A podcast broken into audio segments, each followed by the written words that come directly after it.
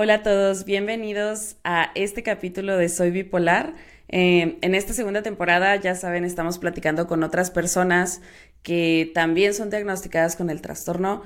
Y en esta ocasión tengo una invitada con la que empecé a platicar justamente a raíz de la comunidad que se está haciendo del podcast y que me emociona mucho tenerla aquí en, en el programa y pues vamos a escuchar un poquito más sobre su experiencia también con el diagnóstico de trastorno bipolar, cómo fue toda pues toda esta aventura de ser diagnosticada, de vivir cambios en, en la vida, de encontrarle sentido a cosas que nos han pasado en el pasado.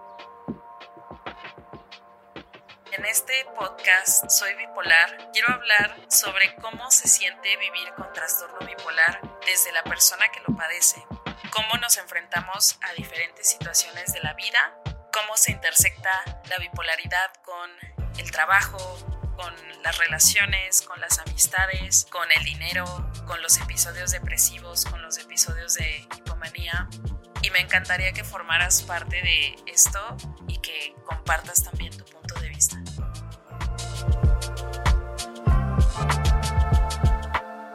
Me encantaría darle la bienvenida a Roxana o Rox en redes sociales. ¿Cómo estás, Roxana? Hola, Fran, estoy muy bien. Eh, ¿te gusta que te digan Fran? No te pregunté.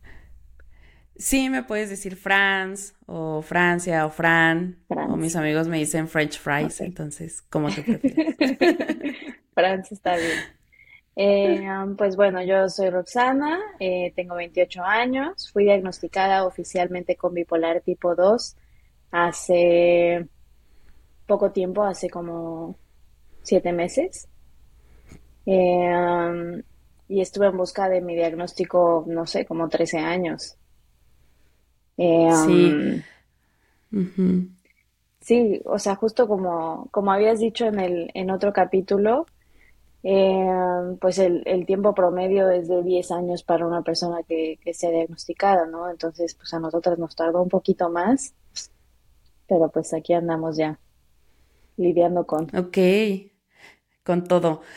Sí, de hecho, eh, ya grabé con otras personas y también su diagnóstico tardó más de 10 años, entonces a mí se me hace muy impactante que las historias de, de todas han coincidido en ese sentido, en que el diagnóstico ha tardado tiempo en llegar. Y llevas relativamente poco tiempo diagnosticada. Me gustaría que nos platiques cómo fue todo este proceso de diagnóstico. Ahorita me, decías fuera de cámaras que fue toda una aventura. Para mí también lo fue, yo creo que para todos.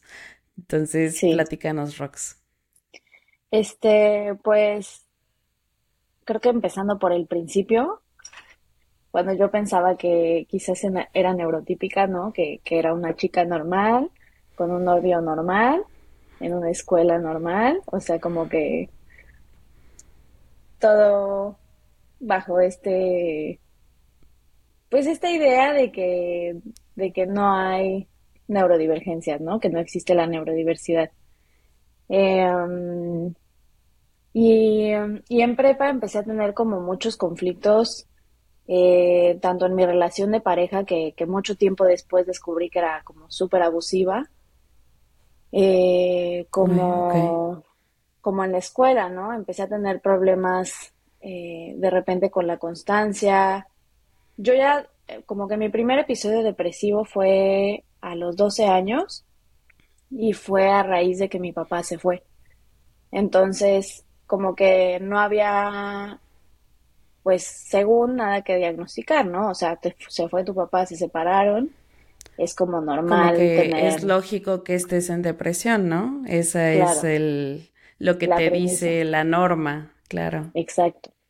Entonces, este, pues yo empecé a batallar con la escuela y, y a pues consumir alcohol porque era lo que hay. Y este, y mi mamá me dijo, no, tienes que ir a terapia. Y le dije, con mucho gusto, o sea, acepto. Y entonces empecé a ir con esta psicóloga eh, que, que en mi en mi opinión fue como un poco dañina porque ella no creía en los psicofármacos. Entonces, Sí, tenía como mucho estigma hacia ello y como que todo el tiempo me estaba poniendo esta como inspiration porn, que es como el uso de, de pues personas con discapacidades que tienen habilidades pues extraordinarias, ¿no? Entonces, no sé, me mandaba conferencias de alguien que no tiene brazos, pero que hace todo con los pies y su historia es muy inspiradora, ¿no? Entonces, eh, para mí era como muy difícil entender cómo eso era relevante a mi caso. O sea, era como, pues sí, yo tengo brazos y pies y... y luego, o sea... sí, y eso, y eso a mí qué, ¿no? O sea, yo igual me siento como con este, pues vacío en, en mi corazón, así constante. Y, um, y entonces, eh, pues bueno, el consumo de alcohol continuó, mi relación abusiva continuó, duramos tres años, eventualmente me cortó y, y fue como igual una pérdida muy fuerte para mí, o sea, estuve igual deprimida un rato y empecé como a, a fiestear mucho, o sea, como que iba y venía con depresión y hipomanía, ¿no? O sea, era como de de lunes a jueves depresión y jueves, viernes, sábado, domingo hipomanía. Entonces, este, pues era súper ciclo, o sea, es, es rapidísimo eso, ¿no? Estamos hablando de que en este momento, ¿qué edad tenías? Como 16. Ok. Sí, bueno, lo, te lo pregunto porque creo que hay varios casos que se repiten que empezamos a abusar de sustancias chiquitos, o sea, como personas chiquitas. En mi caso fue a los 14, 15 que estaba también mm, saliendo mucho. Estaba en este mismo ciclo que tú. Por eso se me hace importante también conocer otras historias, porque puedes relacionar las cosas o puedes... Exacto, exacto. Entonces, ok, empezaste este ciclo rápido, digamos. Y este, y después, eh, mi mamá, era cumpleaños de mi mamá y yo estábamos en Cancún y era como el viaje, pues que mi mamá tenía muchas esperanzas de tener como viaje familiar, pero yo, bueno, para este punto ya tenía 18. Entonces hay como un viaje generacional que se hace en el TEC, yo estudié en el TEC, eh, a final de año, ¿no? Todos se van a Cancún y tienen una peda impresionante, ¿no? Y yo no me dejaron ir porque reprobé materias. Y entonces hice séptimo semestre. Y yo, o sea, eso para mí fue como una pérdida inexplicable. O sea, como que me robaron mi oportunidad de tener una peda épica sin consecuencias. Y, y entonces estaba muy resentida. Y cuando al año siguiente que fuimos al cumpleaños de mi mamá, eh, yo le pedí permiso para ir a juntarme con los de la generación de abajo y, ya que estaba ahí fue como, bueno, pues me pongo peda en una hora, se me baja en otra hora y luego llego a la cena de mi mamá. Pero pues obviamente lo que pasó, claro, fue que acabé hasta la madre, mis hermanos tuvieron que recogerme por ahí, o sea, fue como muy caótico. Entonces cuando regresamos, me internaron en una clínica de rehabilitación. O sea, y digo, y fue un poco eh, consensuado, o sea, porque, no sé, como en la clínica ya que estaba adentro, sí había casos de gente que entraba como con 10 Valiums y estoy exagerando, ¿no? No eran 10 Valiums, pero 3. Sí. y este...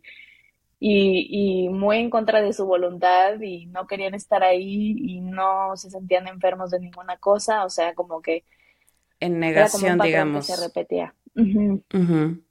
Y para mí era como, pues sí hay algo mal, o sea, sí hay algo que no estoy procesando igual que las demás personas, o sea, sí, sí hay algo que me está afectando y quiero ayuda, ¿no? Sinceramente quiero ayuda. Y en el periodo que estuve dentro de la clínica, no sé si era autimia o si era hipomanía, como que todavía no lo, no lo podía, bueno, o sea, en ese momento no tenía idea, ¿no? Pero ahorita, en retrospectiva, como que tampoco sé. Porque todo el tiempo que estuve en la clínica, pues teníamos tanta estabilidad en el sentido de te duermes a la misma hora, comes a la misma hora, La rutina, la dieta, todo lo que es recomendado por nuestros terapeutas y psiquiatras, ¿no? Exacto, higiene de sueño. Entonces, eh, pues en la clínica yo me sentía poca madre, ¿no? O sea, yo estaba súper bien, estaba poniendo atención en las terapias, ¿no? O sea, yo veía que de pronto mis compañeros en la clínica pues estaban como ansiosos o se detonaban, o sea, se veía que su sistema nervioso estaba detonado. Em, y, yo no me sentía igual, ¿no? Entonces era como, como conflictivo porque como es difícil decirle a una persona de, de esa edad, de 18 años, eres adicta al alcohol, o sea, como...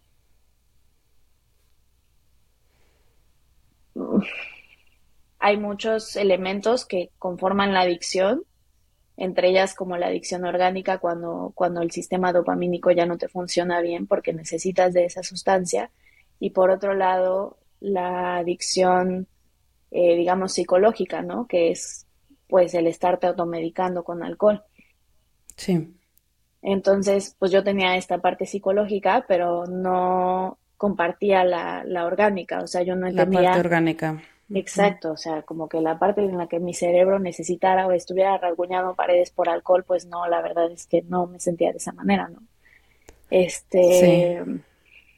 Entonces, bueno, llego con el psiquiatra y le digo, me siento deprimida, pero me gustaría como que, pues empezar a, bueno, al psiquiatra que tenían en rehabilitación quiero empezar a, pues no sé, a entender qué es lo que me pasa, ¿no? Y me dijo, tienes depresión crónica eh, y necesitas medicamento. Y yo, en parte por el estigma eh, pues social y en parte por el estigma que ya tenía como súper arraigado con mi psicóloga, eh, pues le dije no, no, y todavía me, me acuerdo muchísimo, ¿no? Bien pelado, me dijo como, pero si fueran caballitos y te los chingas. Y yo, ok. o sea, pues no, pues sí, pues no lo sé. En este contexto no. Sí, sí, claro, claro. Y este, entonces pasé como un año completo después de la clínica, em, que yo diría eutimia o hipomanía, o sea, como que todo estaba bien, conocí al que ahora es mi esposo. Eh, teníamos una relación como súper estable y muy sana. Eh, estaba siguiendo como la misma rutina de la clínica y me sentía súper bien. Y, um, y a los seis meses de esto me dan una beca para irme a Australia. Entonces pues yo estaba muy emocionada, ¿no? O sea, ¿cómo no me voy a ir a Australia? Si aparte lo que yo más quería era irme de mi casa, o sea, como que lo que yo más quería era como sí. dejar atrás todo y empezar una nueva vida, ¿no? Sí, comparto contigo también esta parte, esta parte de... Sí. Yo a los, a los, yo a los 16 salí de mi casa porque ya no aguantaba más la autoridad. Entonces también en esta parte te entiendo perfecto de ya me quiero ir, no me importa dónde. En tu caso, qué bueno que fue Australia, digo, es, es, emocionante, ¿no? De por sí. Eh, en mi caso, yo también salí a la universidad, me fui de mi casa y comparto por completo este sentimiento de ya no puedo más, o sea, ya me quiero ir, quiero hacer mi vida, quiero estar punto y aparte y ya me quiero alejar de de todo esto, aunque mi casa no era un ambiente no sano, o sea, me quería alejar de algo que yo traía acá adentro, ¿no? Pero pues obviamente me lo llevé conmigo. Sí, justo. También, exacto, o sea, como que yo tenía este sentimiento de querer huir y dejar atrás. Mi entorno familiar no era tan sano, pero ya que no estaba mi papá, ya era más sano, pero ya desarrollaremos ese chismecito más adelante. Este, entonces, em, me fui a, me fui a Australia y yo andaba soñada, o sea, para mí era como ya conquisté el mundo porque estoy del otro lado del mundo, ¿no? O sea. Y en hipomanía probablemente. Hipomanía total. sí. sí, sí, sí, sí, sí. Entonces, este, pues yo estaba en la cima del mundo y y de repente la escuela empezó a ser un reto como mucho más fuerte, ¿no? porque pues también el nivel académico era mucho más alto de lo que pues yo tenía en mi historia.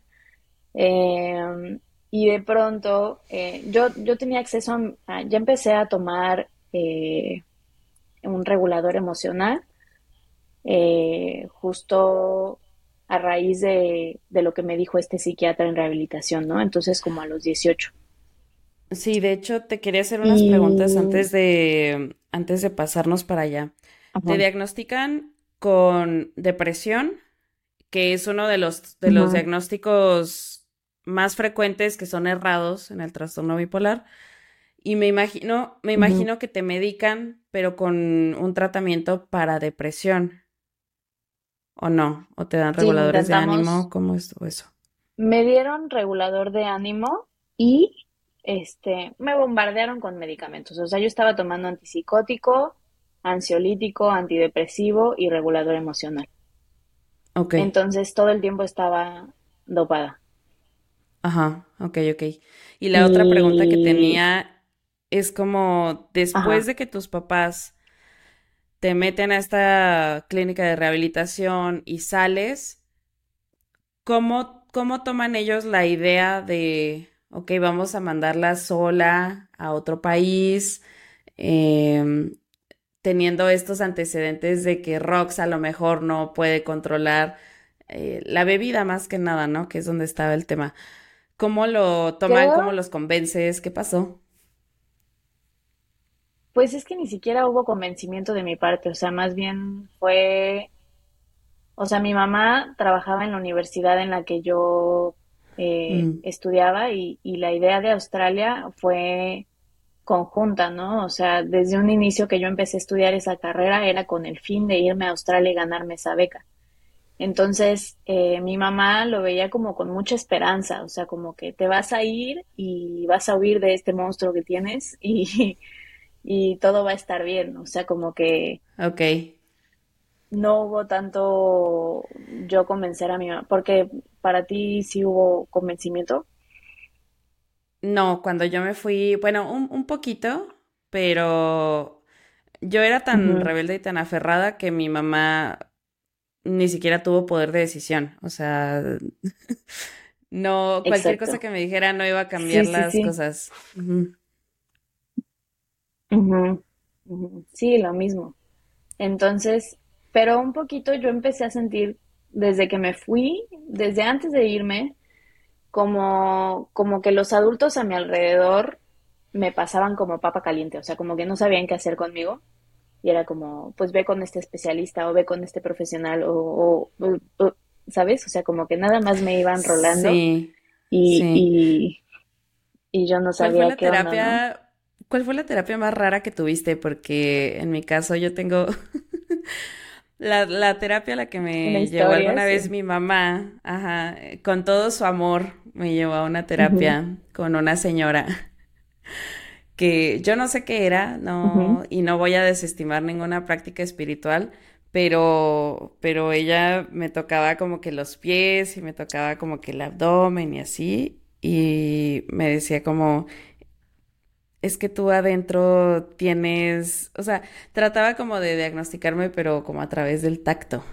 Y fue como la terapia más rara que yo he tenido en mi vida, porque, porque para empezar yo era muy, soy escéptica de algunas cosas, eh, pues sí, como las pseudociencias, soy muy escéptica de ellas. Entonces, como que para mí de entrada ni siquiera estaba en el mindset para creerle y fue una terapia muy rara, pero ¿cuál fue la terapia más rara que tuviste en este, en este momento en el que estabas como rolándote entre especialistas? Entre profesionales de la salud. Pues en la clínica había un equipo de 15 psicólogos y teníamos, o sea, la rutina era, te despiertas, eh, dos terapias, luego terapia individual, comida, luego dos terapias otra vez y luego doble A y a dormir. Entonces, o sea, todo el día era terapia, ¿no? O sea, era muy intenso. Terapia grupal. Entonces, o sea, más que terapia extraña por parte de los psicólogos, porque sí teníamos de que gestalt o, o diferentes enfoques que sí de pronto eran como un poco no ortodoxos, diría yo. Sí. eh, de pronto, no sé, pasaban cosas en, en terapia grupal que sí eran como muy fuertes, ¿no?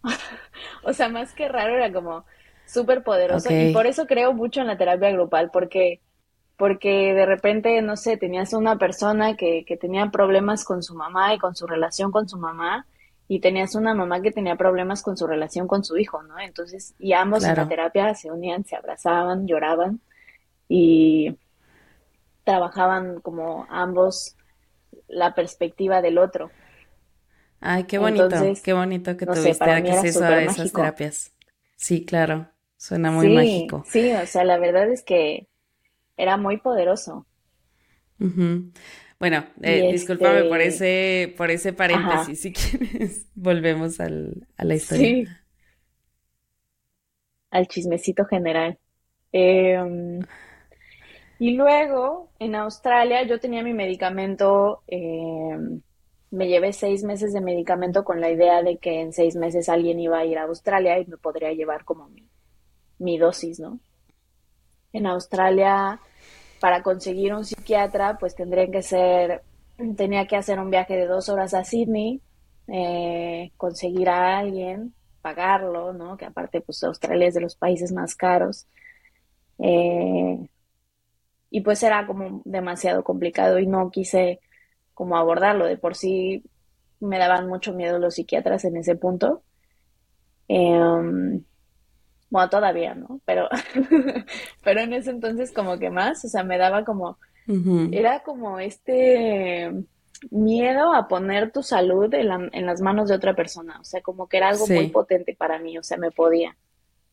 Y, em, entonces yo quería seguir con el mismo tratamiento y después no me acuerdo qué fue, no me acuerdo si se canceló el viaje de alguien o, o, qué pasó, pero el punto es que no, no pudieron traerme como mi dosis de medicamento. Y pues yo busqué a mi psiquiatra y mi psiquiatra no me contestaba. Entonces, lo que yo empecé a hacer fue dosificar mi medicamento, que obviamente no lo recomiendo, y esto, pues, ¿qué trajo? Pues episodios muy fuertes de depresión y muy fuertes de hipomanía. Entonces, pues tuve como varias crisis como de, pues no sé, estar durmiendo 22 horas al día.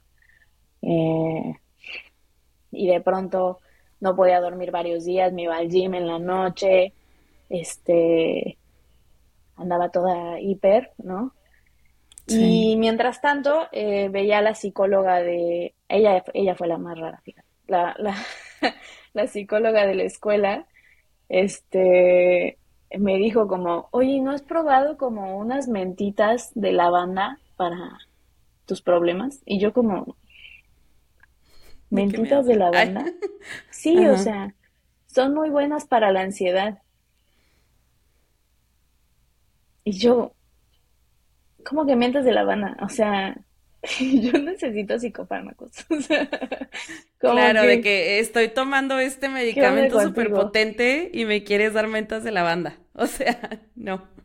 Ajá, ajá.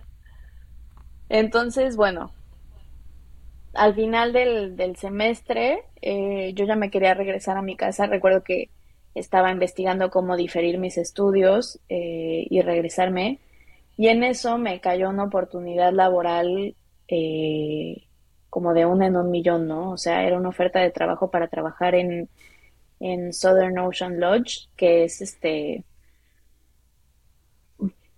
pues un hotel de lujo, pero ridículo. O sea, como el mejor hotel, me top 5 hoteles del mundo. Ok, ok. Entonces, o sea, te imaginarás, ¿no? La noche más barata estaba en 1.500 dólares la noche. Wow, sí, sí, es un hotel caro. Ajá. Bueno, para todo esto yo estaba estudiando turismo. Ok, ya tiene más sentido. sí, contexto. Eh, estaba, me contrataron como mesera en este hotel y pues fue algo maravilloso, ¿no? O sea, yo sentía que no podía decir que no a esa oferta. Eh, cuando, cuando pues no estaba en el lugar de salud mental para hacerlo. O sea, Es que aparentemente hasta este momento, aparentemente hasta este momento, todo, si vemos tu vida desde afuera, como que todo se ve bien, ¿no? O sea, se fue de intercambio a Australia, la va a contratar este super hotel, pero adentro de ti me da la impresión de que no estaba haciendo match con lo que se ve hacia afuera. Exacto. Entonces, eh, pues ya eh, llegué a la isla, era como, o sea, se llama Kangaroo Island, o sea, literal la isla canguro. Entonces, llegué y era un paraíso, o sea, realmente era un lugar que no te puedo describir, o sea, era como una selva, eh, pero que también era una isla, el hotel daba un risco del mar y, y todas las habitaciones eran como de cristal, entonces daban pues con una vista maravillosa, ¿no? Al fin del mundo. Estaba, o sea, era algo increíble.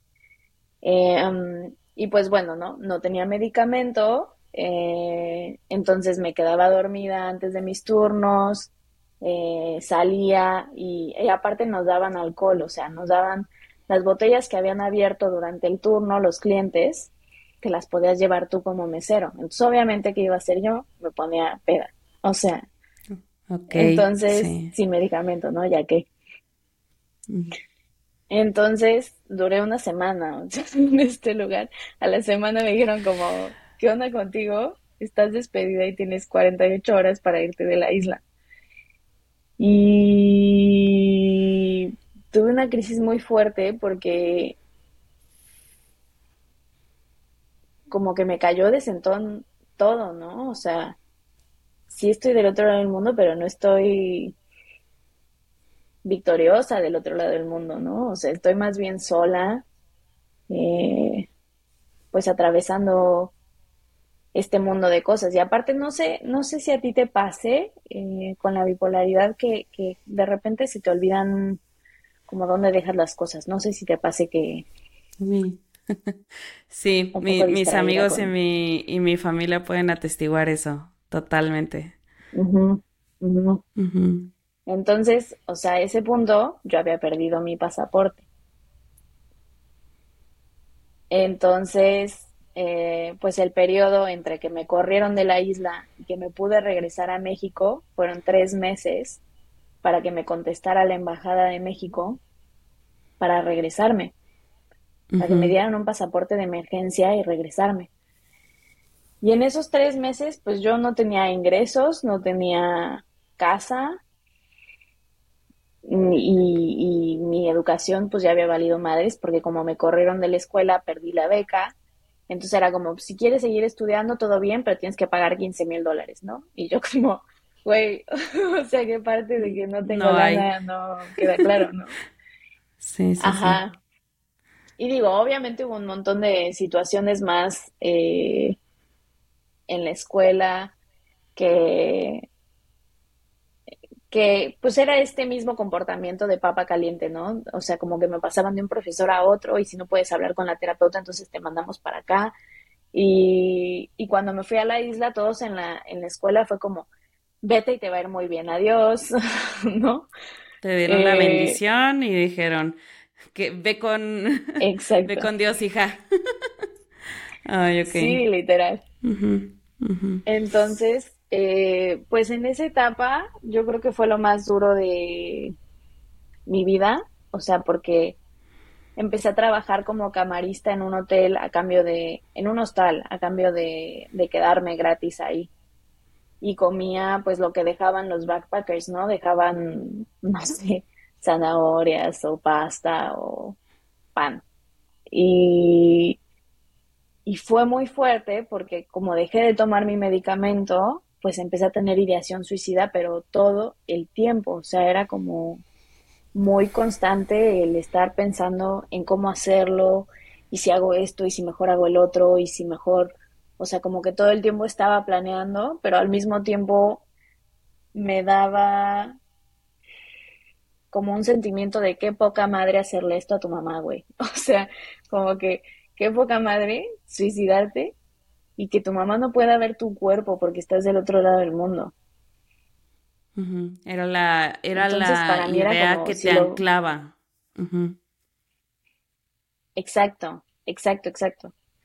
Entonces, pues justo decidí aferrarme a esa idea y a decir, bueno, mañana vamos a ver qué onda, ¿no? Porque era muchísima incertidumbre, o sea, era como, no me contestaba la embajada, la escuela me mandaba la chingada, eh, no había como apoyo de, de, de, quienes yo pensaba que eran mi círculo de apoyo, mis amigos, eh, pues fue como relativamente fácil que me dieran la espalda porque justo ellos sobrevivieron mis etapas de hipomanía y depresión, hipomanía y depresión, entonces ya estaban como hasta la madre de mí también.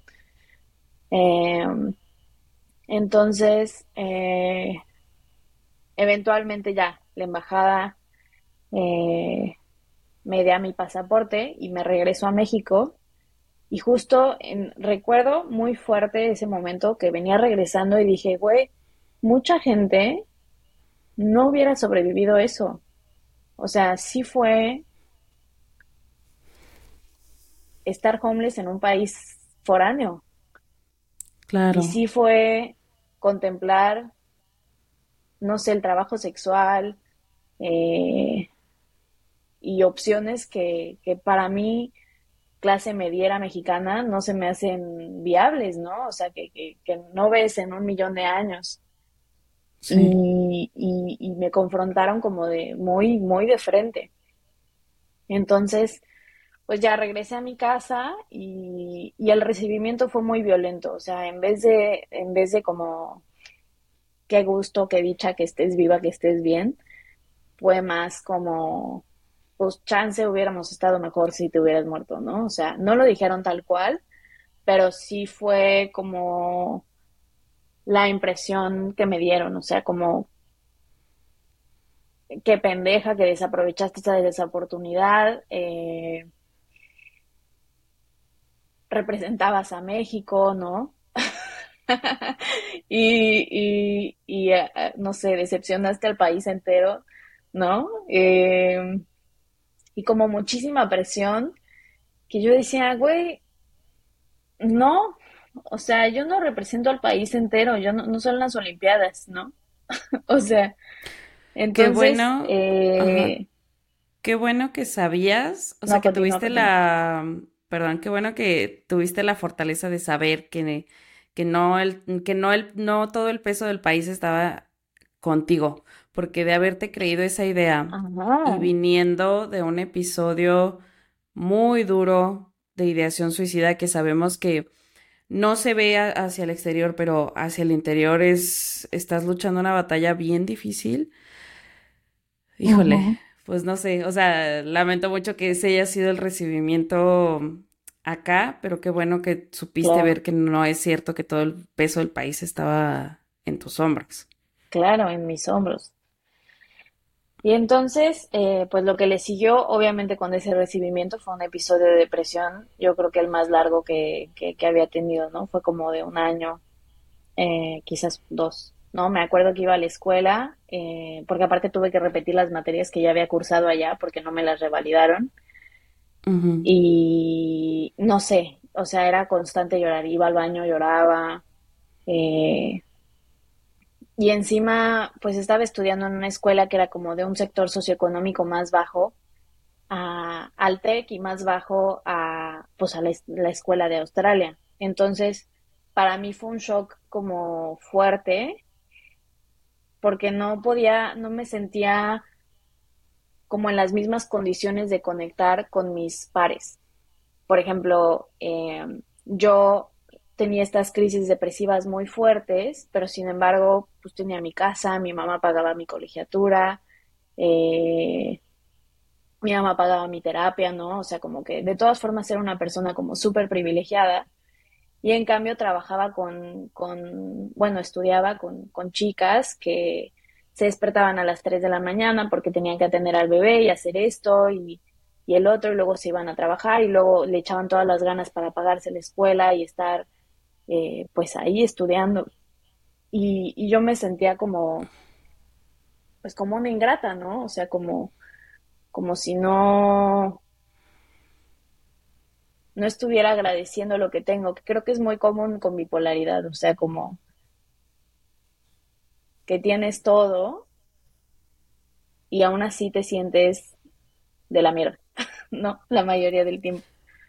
Sí, entonces aquí eh, sí, sí, me gustaría también hacer como esta precisión de que mm, hay personas también que viven con bipolaridad y viven en una, mm, en una situación económica peor, ¿no? Que la que hemos tenido tú y yo o que la que han tenido muchas personas que tienen acceso a sus terapias, a sus medicamentos. Creo que es muy cierto y también qué bonito que reconozcas o que tuviste la oportunidad de reconocer ese privilegio en estas situaciones. Pero justamente como lo dices y yo también lo dije en algún episodio, que mm, hay veces que la depresión no te deja ver más allá, que aparentemente lo tienes todo. Yo en mi caso tenía eh, un buen trabajo, tenía mi casa, tenía mis mascotas, tenía mi pareja, tenía todo, o sea, no estaba realmente batallando por nada. Eh, y aún así no me sentía completa, no me sentía feliz, no me sentía llena. Entonces, como que el, el, trastorno bipolar no discrimina si tienes mucho dinero, si tienes poco dinero, si tienes dónde vivir, si no tienes dónde vivir. Nada más es cuestión de reconocerlo que, que en cualquier posición que te encuentres, privilegiada o no privilegiada, pesa y pesa mucho. Sí, muy cierto. Y, em, y bueno, después de esto fue que descubrí el yoga. Em, justo porque pues tenía mucho tiempo conmigo en esta depresión, o sea, sobre todo después de rehabilitación perdí un montón de amigos, ¿no? O sea, todos los que eran amigos de consumo como que pasaron a otro plano y después de Australia mucho más, o sea, pues virtualmente mi único amigo era el que ahora es mi esposo. Y, y digo, lo amo y todo, pero una persona no te sostiene. Sí. Entonces, eh, pues pasaba mucho tiempo sola y empecé a hacer yoga, específicamente un estilo de yoga que se llama Yin, que es eh, como una mezcla entre medicina china y... Ay, perdón, está llegando mi esposo, a ver. No te preocupes. una mezcla entre medicina china y, y yoga. Entonces, lo que, de lo que se trata básicamente es como mantener ciertas posturas eh, durante un periodo largo de tiempo y, y estimular ciertas partes del cuerpo que se conectan como que se llaman meridianos en la medicina china. Entonces, no sé, estimulas como cierta parte de, de la cadera externa y eso es, eh, no sé, tu hígado, ¿no? Por ejemplo, que no estoy diciendo que ese sea el meridiano, pero se van conectando estas partes del cuerpo y sosteniendo las posturas por ese periodo de tiempo, haz de cuenta que el primer minuto, pues tu cabeza está como, esta postura es incómoda, me quiero mover, no estoy, o sea, esto duele, ¿no? No está chido. Y ya que pasas como ese primer minuto, eh, tu cerebro como que se va en un trip. y entonces, para mí fue muy fuerte porque desbloqueaba recuerdos. Entonces, yo que me consideraba una persona normal, que no había vivido nada extraño, ¿no? Que, que era como una persona promedio, según yo, empezaba a recordar cosas como que, por ejemplo, pues sufría abuso en la infancia, ¿no? O sea, sufría abuso sexual siendo niña, eh, que era un bloqueo, o sea, lo estaba bloqueado de mi memoria, ¿no? O sea, yo no lo, no lo tenía registrado en absoluto y si me lo preguntabas, yo decía, obvio, ¿no? Y, um, y luego, eh, me estoy distrayendo con mi esposo, perdón.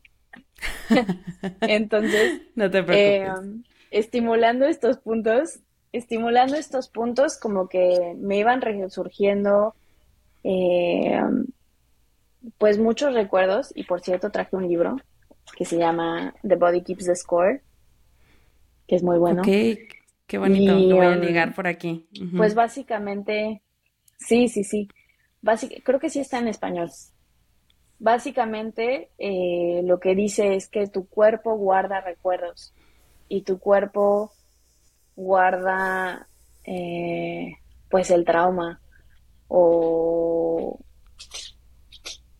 o el no trauma que hayas vivido, ¿no? Y al final, o sea, justo creo que le tenemos mucho miedo a la palabra trauma, o sea, estás traumado y lo usamos como de una forma muy suelta eh, coloquialmente, cuando en realidad eh, trauma es una respuesta del sistema nervioso, o sea, no depende de qué tan grave o no tan grave haya sido el evento, sino que es una respuesta de que tu sistema nervioso dijo, güey, estamos en peligro. Y muchas veces lo que pasa es que cuando estamos en este estado de de trauma que, se despierta como nuestra amígdala y dice, güey, ¿no? Pon atención, corre, huye, hazte el muerto, o sea, reacciona. Y muchas veces no, no terminamos ese ciclo, ¿no? Lo que pasa con, con los animales es que muchas veces, por ejemplo, los perros, no sé si los has visto, que se sacuden.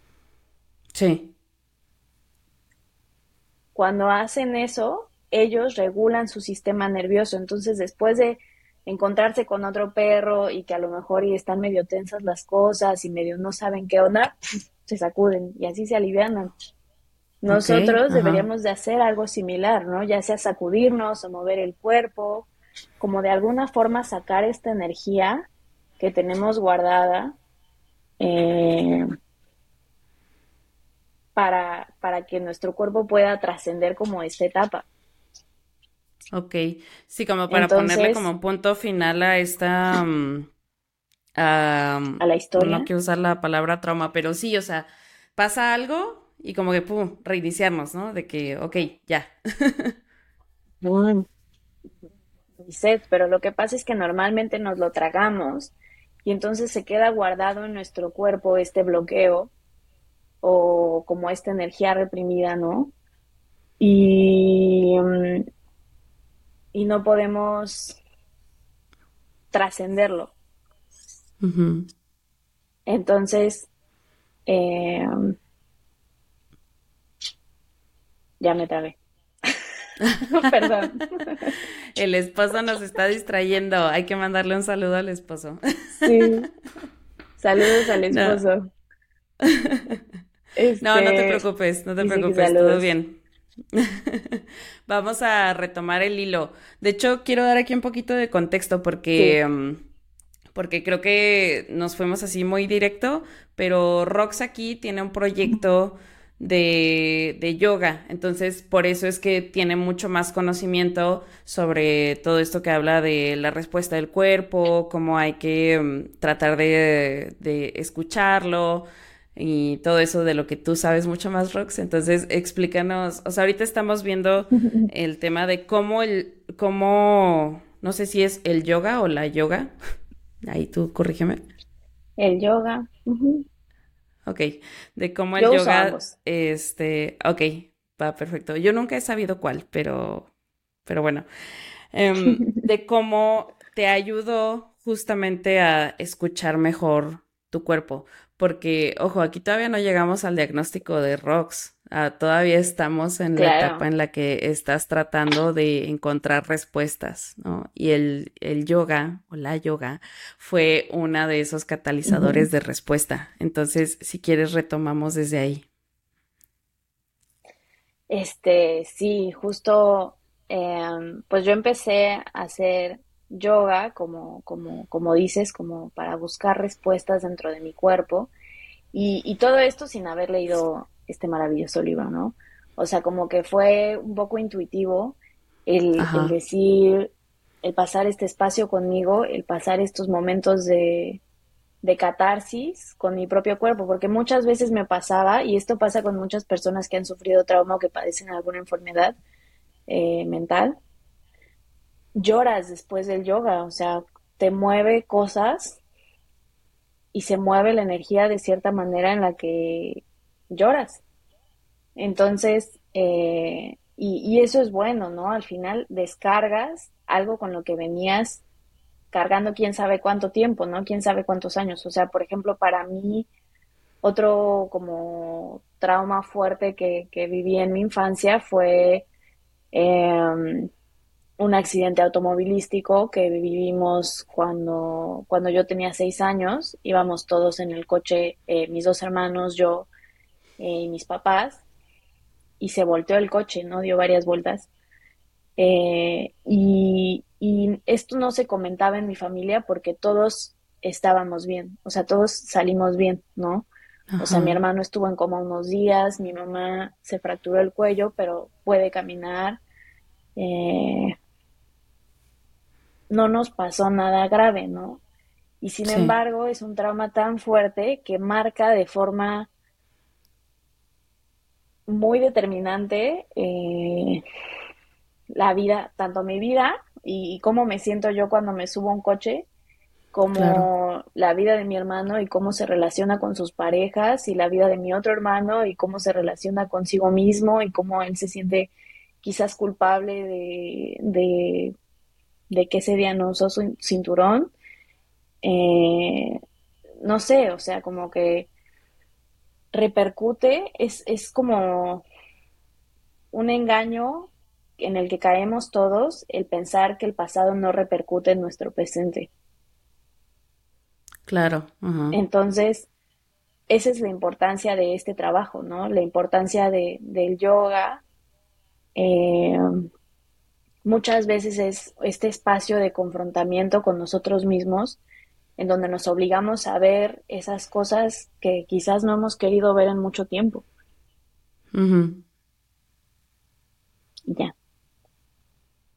Y a partir de ahí, a partir de que conoces, a partir de que conoces el yoga y empiezas a practicarlo y empiezas a revivir todos estos recuerdos, ¿qué pasa después? ¿Buscas alguna forma de entender mejor estos recuerdos desbloqueados o cómo, cómo llegamos al punto en el que en el que dices necesito volver a tener atención psiquiátrica. Ajá. Ajá. Este, yo después de eso busqué un nuevo psiquiatra que me diagnosticó con epilepsia en el óvulo frontotemporal. Y su diagnóstico fue como cero esclarecedor. O sea, para mí no aclaró ninguna duda, ¿no? O sea, es un diagnóstico complicadísimo que muy poca gente padece, al menos mucho menos que, el padecimiento bipolar. Y yo tengo muchas dudas al respecto porque nunca como que me lo explicó tal cual, ¿no? Em, entonces, eh, cuando pasaron eh, un par de años, y yo seguí tomando este mismo estabilizador emocional. Y porque justo el psiquiatra fue como, si lo estás tomando y te funciona, pues síguelo tomando. Listo, tuvimos unos problemas técnicos, problemas de red. Eh, es la primera vez que nos bueno, que me, que me enfrento en el podcast a esto de grabar con alguien que está muy lejos, entonces paciencia. Eh, listo, Rox. Lo único que, lo último que retomamos es que te diagnostican con epilepsia en el lóbulo frontal y que no hace sentido para ti, que no es, no esclarece nada, ¿no? Ajá, no esclarece nada y porque aparte no me explicó nada del diagnóstico, o sea, simplemente fue como, em, de repente ves figuras en las cosas cuando no las hay, por ejemplo en las nubes, y yo, pues sí, bueno, seguramente tienes este diagnóstico, y yo, ok, ¿algo más? Ajá. ¿no? Y no me dijo nada más.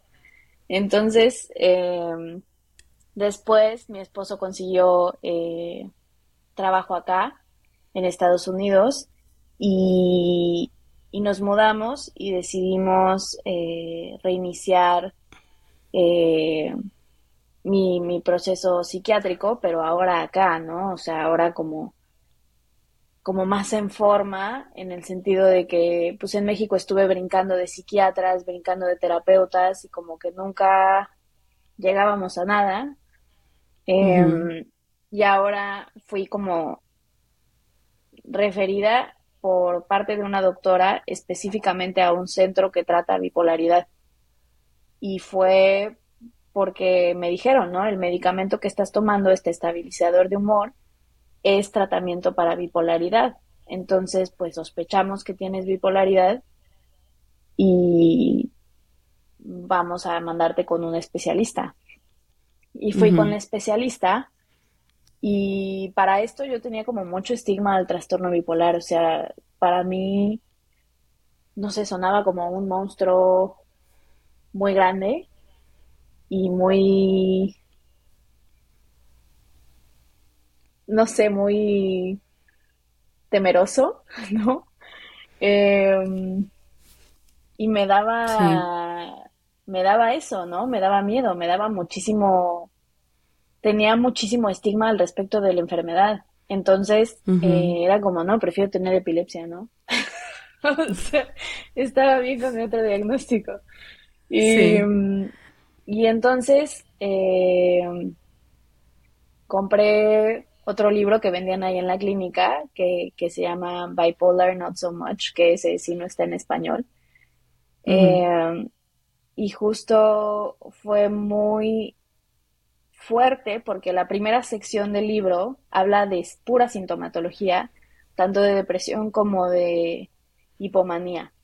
Y en cada una de las palabras que decía el libro era como, güey, o sea, esto es un manual a mí misma, ¿no? Que me pudieron haber dado hace 13 años, o sea, qué impresión.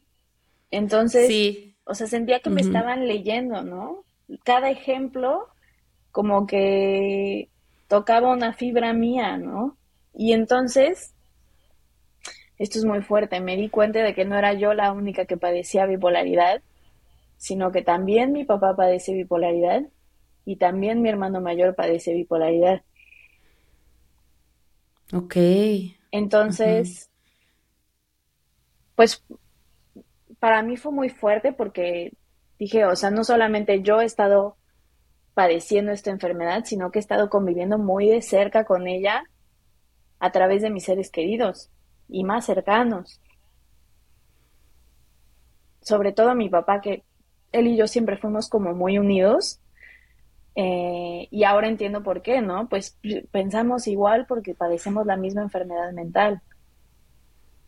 Entonces, cuando a él le hace sentido hacer algo hipomaníaco, a mí también me hace mucho sentido. Entonces, como que somos cómplices de, de todo, porque pues sí hace sentido quizás dormirte 15 horas completamente, ¿no? O sea... Ok, sí. Sí, sí, sí. Y para esto hay que recordar que el trastorno bipolar se desconoce específicamente de dónde viene, pero sí se sabe que es un trastorno genético. Es decir, que si tú tienes papás que tienen algún trastorno mental, eh, principalmente depresión, distimia o trastorno bipolar, es más probable que tú tengas ese gen también y ese gen se puede activar em, en la niñez o se puede activar incluso ya además en la adultez. Nada más lo pongo así como recordatorio porque pues justamente tiene mucho sentido esto que dices, Rox, de, bueno, mi papá también era así, mi hermano mayor también es así, eh, pero probablemente también están, estuvieron sin diagnosticar mucho, mucho tiempo en su vida. Todavía, o sea, yo, yo les he insistido a ambos mm, que vayan a, hacerse una evaluación psiquiátrica y, y no han querido. O sea, justo mi papá me lo ha dicho tal cual, ¿no? Me da miedo y no quiero hacerlo y ya tengo 60 años y cuál es el punto, ¿no? Sí, y aquí es donde cobra mucho sentido todo el tema de la psicoeducación, porque muchas veces nos da miedo ser diagnosticados, nos da miedo encontrar qué es lo que tenemos, cuando en realidad saber lo que tenemos es mucho mejor para tratarlo eficientemente y tener una mejor calidad de vida. Correcto el estigma sigue como muy, eh, vivo en mi familia, creo que vive principalmente como miedo. Y entonces, tanto mi hermano tiene como mucho, mucha resistencia a tomar medicamento psiquiátrico porque ya tomó en su infancia. Eh, y porque él también tiene TDA. Entonces, eh, o quizás no sabemos si sea un mal diagnóstico y quizás solo es bipolar y hipomaníaco. Sí. Pero bueno. Pasa mucho. Em, ajá, en su infancia lo diagnosticaron con TDA y, y hoy, o, sea, yo he visto muy vivos sus ciclos de hipomanía y depresión, hipomanía, depresión, hipomanía y depresión. Y justo se lo dije, ¿no? Le compré el mismo libro. Em, y, y, está esta resistencia, ¿no? Como este, mm, quizás la terapia y el medicamento sea lo adecuado para ti, pero para mí no. Sí, sí. Y es algo súper frustrante. Sí, sí entiendo, pero al, al mismo tiempo es trabajo de cada quien hacerse cargo de sus, claro, de sus emociones, exacto, y de su diagnóstico. Entonces, eh, de entrada, qué bueno que tú tuviste la apertura de empezar terapia, empezar tratamientos desde antes, aunque hayan sido los tratamientos equivocados, pero darte cuenta de si necesito ayuda, porque eso es lo más difícil. Y, y sí, en mi caso también hay personas en mi círculo familiar este, y cercano que les da miedo tener un diagnóstico, cuando en realidad un diagnóstico es algo que te acerca a tener bienestar general, ¿no? Te, te aumenta la calidad de vida, porque lo puedes tratar y lo puedes, eh, puedes ver la forma de, pues sí, de existir con ello, ya con conciencia y con psicoeducación. Oye, Rox, estamos por pegarle ya a la hora. 100%. Entonces, quisiera saber, pues ya por último, ¿cómo ha sido tu vida después del diagnóstico? Eh, ¿Cómo te sientes con, con todo eso? Después del diagnóstico, pues entré como un poco en shock durante un tiempo, unos meses fue así de, no puede ser, ¿no?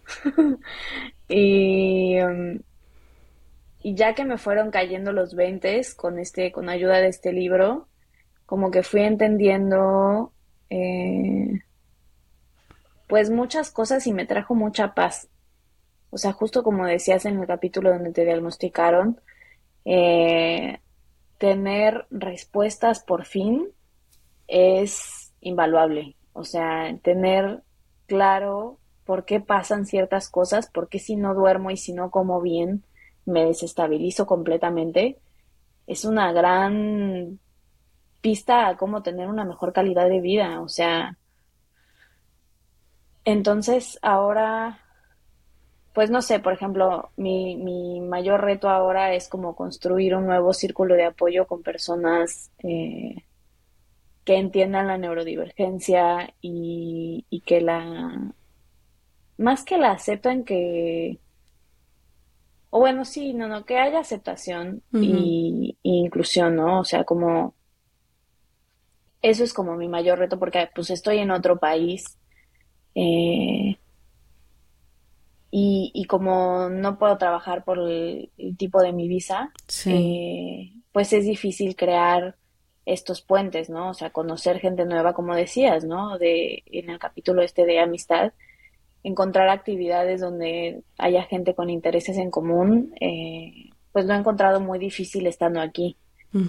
Y, pero fuera de eso, eh, no sé, estoy muy agradecida con tener mi diagnóstico, estoy muy agradecida con tener el tratamiento que tengo. Eh, estamos cambiando los medicamentos que estaba tomando porque justo el medicamento, el estabilizador de humor que me recetaron eh, durante muchos años, resulta que no debe de recetarse a personas de mi edad y mi sexo porque puedes si te embarazas puedes desarrollar eh, problemas congénitos. Entonces, pues no es recomendable para una mujer de mi edad, ¿no? Eh, entonces estoy dejando de tomar ese medicamento, empezando a tomar otros nuevos, eh, con una dosis ajustada y acertada. Y no sé, me siento súper afortunada, o sea, y, lo que me choca es que justo no debería de ser afortunada, o sea, justo debería de ser un derecho. Sí, sí, yo también tengo... Supongo que estamos trabajando en conjunto para eso. Ajá, sí, sí, el hecho de, siento yo, de poner allá afuera más experiencias y todo, creo que construye un poquito pues la visibilidad para eventualmente que todo esto sea un derecho, porque es lo que te decía hace, hace un ratito y a todos los que nos están escuchando. Mm, afortunadamente, Rox y yo y otras personas tenemos el privilegio de poder costear y de poder em, vivir con el trastorno y convivir con él y, y llevar nuestro tratamiento y tener una buena calidad de vida con el tratamiento pero hay muchas personas que no es su caso y, en donde la atención pública no es tan buena y no es tan acertada. Entonces, yo sí creo mucho que, pues, que debería ser un derecho universal tener acceso a la salud mental y, que debería ser público este acceso y certero más que nada, o sea, bueno, buen acceso. Pero... de calidad. Exacto, de calidad. Pero bueno, eh, para no, no desviarnos tanto del tema, Rox, te quiero agradecer mucho que nos hayas contado esto. Entiendo que todavía estás en la cruzada de ajuste de medicamentos, de eh, encontrar esa red de apoyo, de construirla. Y a mí se me hace muy valioso que nos compartas justamente que eh, también la parte de estoy en proceso de construir todo esto, en proceso de ajustarme al medicamento, porque, no sé, hay muchos de nosotros que hablamos desde ya un medicamento estable, desde tal vez eutimia o episodios controlados. Y ahorita, bueno, yo te veo muy bien, pero... Ajá, yo te veo muy bien, pero no sé si te identificas ahorita que estás en algún episodio. Mm, sí, me dijo justo ayer mi esposo como, estás un poco hipomaníaca. Ok. Sí. Y yo por, yo en el gym y después de yoga como por. sí, estoy haciendo muchísima actividad física y de que, ay, ¿por qué dices eso? sí, em, sí, justo. Yo ahorita creo que estoy en eutimia. También tuve un cambio de medicamento reciente que la verdad me cayó muy bien. Primero fue difícil ajustarlo, pero luego ya me cayó muy bien. Entonces creo que estoy en, en eutimia. Em, pero te digo, te agradezco muchísimo porque aparte compartir esto no es fácil, para las personas no es tan fácil ponerse vulnerables, entonces el hecho de que estés aquí, de que hayas aceptado la invitación, de que nos hayas platicado experiencias bien difíciles que has tenido, de verdad lo valoro muchísimo y te lo agradezco muchísimo. Y seguramente también cuando salga este episodio las personas van a tener otra referencia para poder animarse a empezar a pedir ayuda, animarse a empezar a tener un diagnóstico quitar el estigma de los psicofármacos y pues ojalá alcanzar una mejor calidad de vida. Ojalá.